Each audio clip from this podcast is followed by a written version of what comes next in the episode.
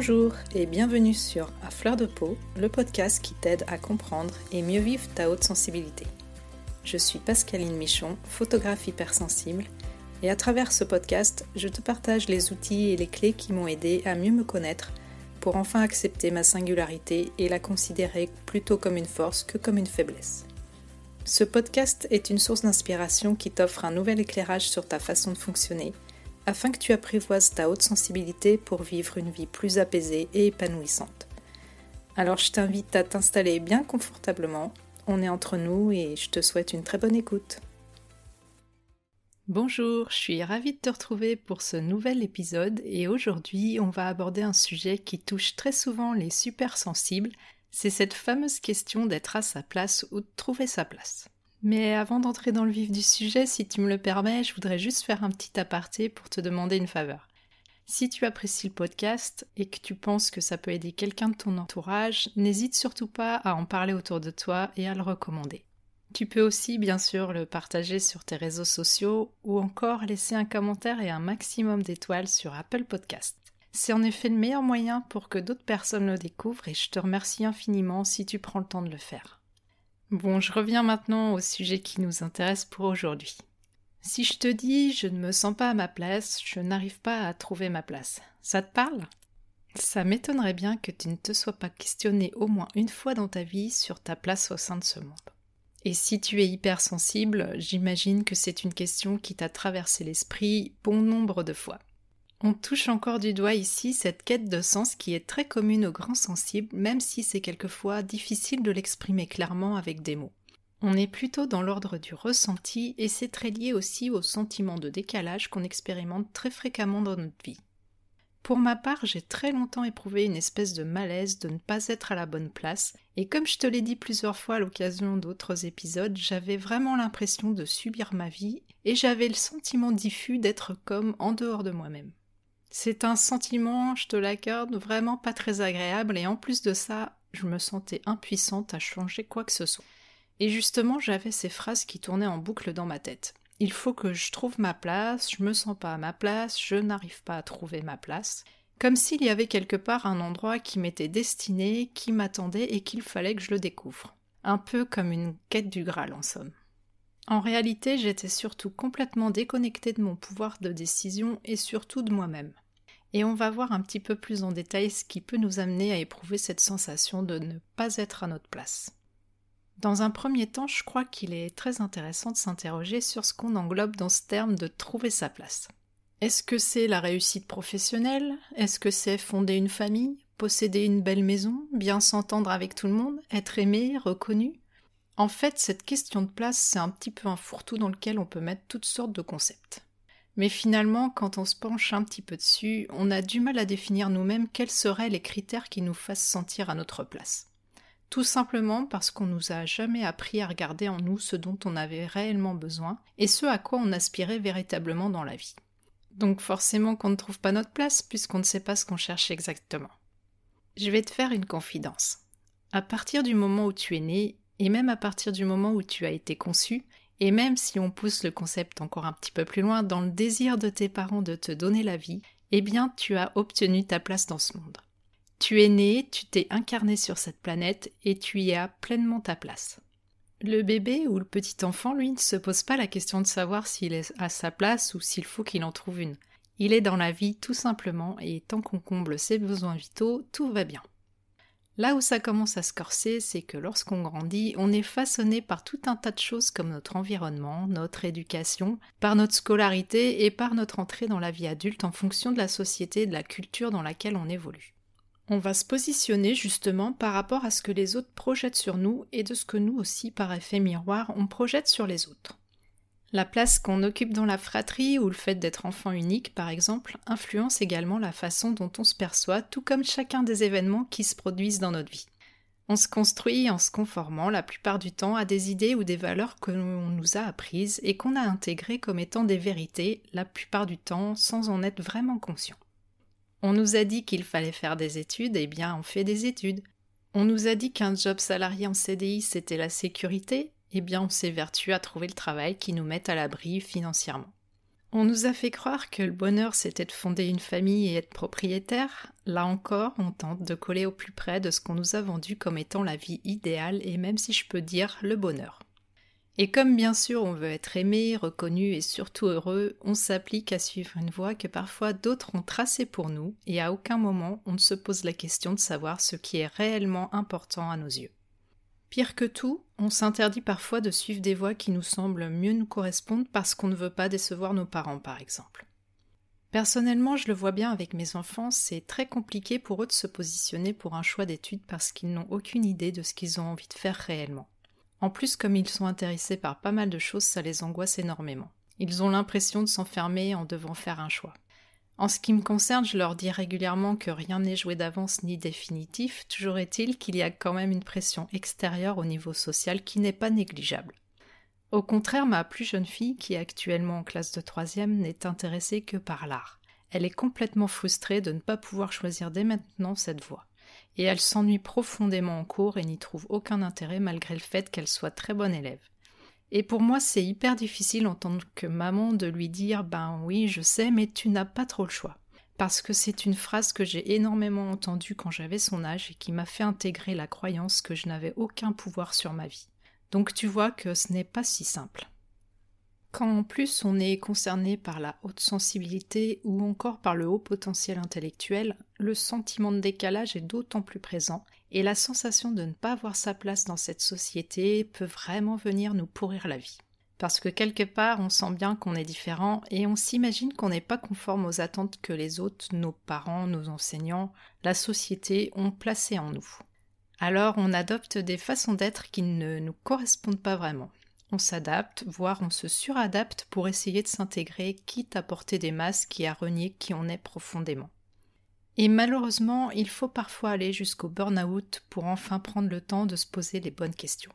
Sans compter les personnes qui sont complètement à la dérive et qui décident d'en terminer avec cette vie qui ne fait plus aucun sens pour elles. En réalité, quand on cherche sa place, en fait on cherche à légitimer son existence auprès des autres.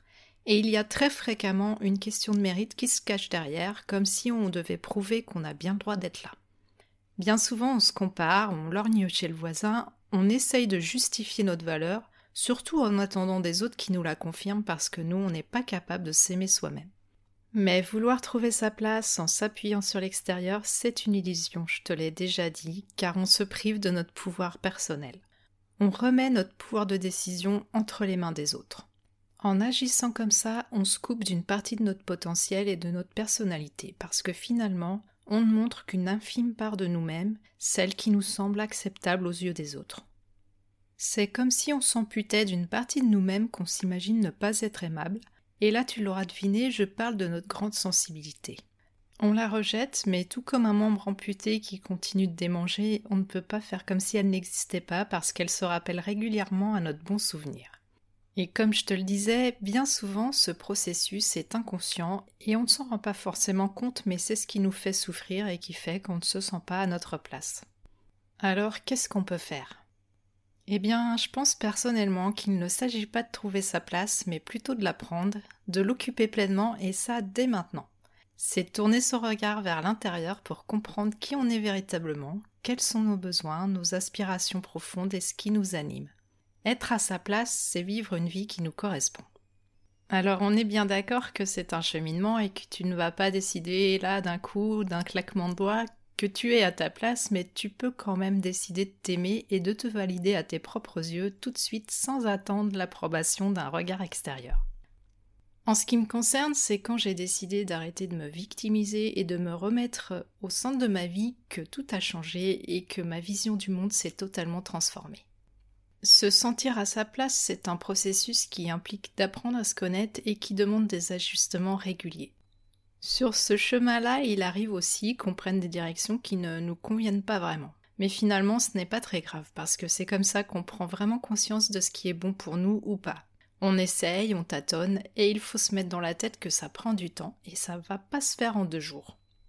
Parfois aussi, il y a des périodes où on a l'impression de stagner, où on procrastine, où on retombe dans des comportements qu'on pensait avoir surpassés. Je te rassure, c'est tout à fait normal, ça fait partie du package. On a aussi besoin de moments de repos qui vont permettre d'intégrer les choses. On ne peut pas non plus être toujours dans l'action. Pour moi, c'est totalement contre-productif et il faut arrêter de s'auto-flageller quand on traverse ces périodes-là. Il faut respecter son rythme et s'autoriser à ne pas être dans le même tempo que les autres. On est tous uniques et on n'avance pas tous de la même manière. Et en général, c'est dans ces temps de pause que d'un seul coup, des déclics se produisent et qu'on a nos plus belles prises de conscience. Alors je te l'accorde, ce n'est pas toujours très confortable. Le problème, c'est que dans notre société, il faudrait que tout aille vite. On est dans une logique de productivité, d'efficacité, de rentabilité. C'est clair qu'on peut parfois ressentir une énorme pression par rapport à cette espèce de sentiment d'urgence qu'on perçoit constamment comme une musique de fond. On ne s'en rend même pas compte, mais on est tous pris dans une course effrénée et on remplit nos journées de toujours plus d'obligations. Ça n'aide pas, bien évidemment, à prendre le temps de réfléchir à ce qui fait vraiment sens pour nous. Et pire que ça, on culpabilise quand on tente de s'extraire de ce schéma pour vivre une vie qui est plus en adéquation avec nos aspirations profondes. Et bien sûr, il y a toujours une bonne âme pour nous rappeler qu'on n'a pas tout notre temps et qu'il faudrait peut-être qu'on se secoue un peu. Que ce soit notre partenaire de vie, un membre de notre famille ou une connaissance. Mais qu'est-ce que tu vas faire? Est-ce que tu gagnes ta vie avec cette nouvelle activité? Et c'est quoi cette formation? T'as un diplôme à la fin? Tu crois pas que t'es un petit peu âgé pour changer de vie maintenant? Pourtant, t'as tout pour être heureux. Tu vois un petit peu de quoi je veux parler. Les autres sont très forts pour nous jeter à la figure leurs propres angoisses et il suffit qu'on ne soit pas complètement rassurés nous-mêmes pour que le doute s'installe. Donc comme tu peux le constater, et peut-être même comme tu as pu le vivre, sortir des sentiers battus pour choisir un mode de vie qui nous correspond mieux, ça n'est pas toujours évident. Ça demande d'être bien accroché à ses convictions, même si bien évidemment savoir prendre du recul, c'est aussi bien. Et ça demande aussi d'être persévérant. Il faut prendre en compte aussi le fait qu'on est en constante évolution et ce qui nous convenait très bien hier peut tout à fait nous sembler pas si approprié que ça aujourd'hui. Parfois, on s'entête dans une direction qui n'est finalement pas la bonne pour nous parce qu'on ne veut pas paraître inconstant aux yeux des autres. On est aussi très fort pour se mettre des barrières tout seul, tu ne crois pas? Mais comme je te le disais tout à l'heure, on a le droit de se tromper, rien n'est figé. Il faut rester ouvert aux opportunités. J'avoue que ça fout la trouille et je ne suis pas la dernière à avoir fait demi-tour dès que la peur se pointait et que j'allais sortir de la zone confortable de ce que je maîtrisais. Mais quand on reste figé dans la peur, en fait, on est dans une posture de repli sur soi, on est dans la fermeture et on ne voit que les côtés négatifs de la vie. On se victimise en réalité, on est dans une énergie de manque et on perd confiance en soi. C'est un cercle vicieux. Entamer un parcours de reconnexion à soi, ça demande une bonne dose de courage et d'humilité pour regarder les choses en face. Parfois, on soulève un coin du tapis et on n'est pas très fier de ce qu'on découvre en dessous. Mais c'est pourtant une étape nécessaire pour se sentir peu à peu enfin à sa place. Être à sa place, c'est être en accord avec soi-même. C'est enfin rassembler toutes les pièces du puzzle. C'est accepter pleinement sa singularité et comprendre comment on fonctionne. Pour y parvenir, il faut apprendre à identifier ses besoins pour pouvoir y répondre et aligner sa vie avec les valeurs qui sont importantes à nos yeux. Ça demande aussi de regarder avec bienveillance nos parts d'ombre, nos schémas répétitifs qui nous enferment dans un fonctionnement qui ne nous rend pas toujours service. Ça demande de se défaire de ces croyances limitantes. Ça demande de guérir nos blessures émotionnelles. Et par blessure, j'entends tous ces moments où on ne s'est pas senti reconnu d'être qui on est au fond de nous. Et si tu es hautement sensible, tu sais de quoi je parle. Pas besoin d'avoir vécu un traumatisme profond pour avoir souffert. Tous nos comportements se sont mis en place justement pour nous protéger de la souffrance. Et il faut faire preuve de beaucoup de douceur, de compassion, de bienveillance envers soi-même pour guérir. Je ne vais pas te mentir, même si on peut réussir à faire une partie du chemin tout seul, c'est souvent aussi nécessaire de se faire accompagner pour avoir un regard extérieur qui nous aide à faire sauter certains blocages ou prendre un petit peu plus de recul. Pour ma part, je me fais suivre très régulièrement. Je me suis aussi déjà fait coacher et à chaque fois ça me permet des prises de conscience beaucoup plus rapides que si j'avais dû me débrouiller toute seule dans mon coin.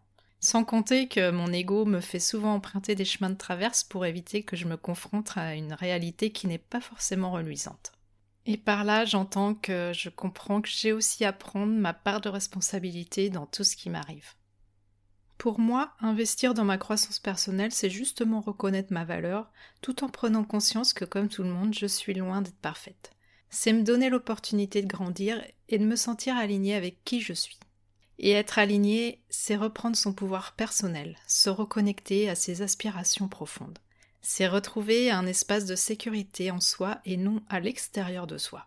C'est être connecté au monde qui nous entoure et non en guerre contre lui. C'est se sentir en paix, dans l'ouverture, dans l'accueil de ce que la vie a à nous offrir et se sentir à sa juste place, peu importe l'endroit où on se trouve. Tu peux décider toi aussi dès aujourd'hui de reprendre en main ton pouvoir personnel. Tu es toi, tu es unique. Laisse rayonner ta lumière, le monde en a besoin. Ça ne veut pas dire que tu vas devenir célèbre ou avoir une vie grandiose, ça on s'en fout. L'important c'est de vivre une vie qui te fait kiffer toi-même. Et peu importe si c'est être mère au foyer ou aller élever des chefs dans le Larzac. Regarde à l'intérieur de toi. Ta place, elle est là. Ta place, c'est ton alignement. Tout ce que je t'ai déjà partagé dans le podcast à travers les différents épisodes de la première saison notamment peuvent t'aider à te reconnecter à toi et à te réconcilier avec ta grande sensibilité. Donc n'hésite pas à les réécouter si nécessaire. Et si tu sens que tu patauges, qu'un petit coup de pouce pourrait t'aider, eh bien je peux t'accompagner. N'hésite pas à me contacter. Et si tu préfères te tourner vers quelqu'un d'autre, eh bien c'est aussi parfait.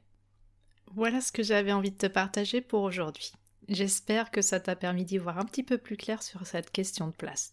Cet épisode est censé sortir le 23 décembre, donc si tu l'écoutes à cette date, eh bien je te souhaite de bonnes fêtes de Noël. Je sais bien que c'est une période qui peut être un petit peu remuante pour nous les hypersensibles, alors si j'avais quelques petits conseils à te donner, c'est de prendre soin de tes besoins de repos, mais aussi de vivre pleinement l'instant présent. C'est une bonne occasion justement pour commencer à te positionner et à exprimer tes besoins, sans non plus être dans la revendication, on est bien d'accord. Allez, je t'embrasse chaleureusement et je te dis à très vite. Voilà, je te remercie pour ton écoute, j'espère que cet épisode t'aura été utile. Si tu l'as apprécié, je te serais vraiment reconnaissante de me laisser un avis et surtout un maximum d'étoiles sur Apple Podcast pour m'aider à le faire connaître. N'hésite pas non plus à le partager si tu penses que ça peut être utile à d'autres personnes. Tu peux retrouver tous les épisodes sur mon site internet à l'adresse suivante www.pascalinemichonphotographe.com dans la rubrique podcast. Le podcast est aussi bien sûr disponible sur toutes les plateformes d'écoute principales. Si tu as envie d'échanger avec moi à propos de l'épisode, j'en serais vraiment ravie. Pour ça, tu peux me contacter sur Instagram, là où je suis la plus présente. Le compte, c'est tout simplement à fleur de peau podcast avec des tirés vers le bas entre chaque mot. En attendant, je te donne rendez-vous la semaine prochaine pour un nouvel épisode. À bientôt!